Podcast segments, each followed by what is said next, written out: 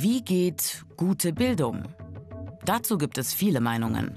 Fest steht, Bildung ist ein Menschenrecht und sollte daher kostenlos und für alle verfügbar sein. Im Mittelalter ist das noch ganz anders. Der Theologe Meister Eckhart meint, der Mensch soll so gebildet werden, dass er Gott ähnlich werde.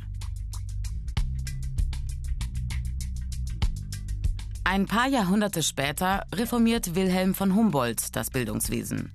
Seine Vorstellung, Bildung ist mehr als nur erlerntes Wissen.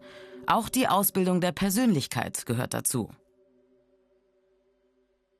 Jeder und jede soll die jeweils eigenen Talente und Fähigkeiten entdecken und ausüben können. Humboldt ist überzeugt, jeder Mensch will sich bilden.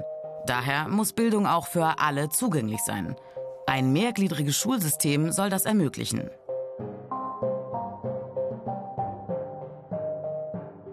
Aber Ende des 19. Jahrhunderts wird Bildung zum Statussymbol. Bildung soll jetzt vor allem materiellen Nutzen bringen und Klassenunterschiede deutlich machen. Davon will man heute wieder wegkommen. Bildung soll, neben den wirtschaftlichen Zielen, vor allem auch wieder die Persönlichkeit stärken. Moralische Kompetenzen sollen vermittelt werden, wie Respekt vor den Mitmenschen, Hilfsbereitschaft und Toleranz. Und deshalb ist Bildung so wichtig für die Gesellschaft. Nur gut ausgebildete Menschen haben Erfolg im Berufsleben. Der Arbeitsmarkt braucht Fachkräfte.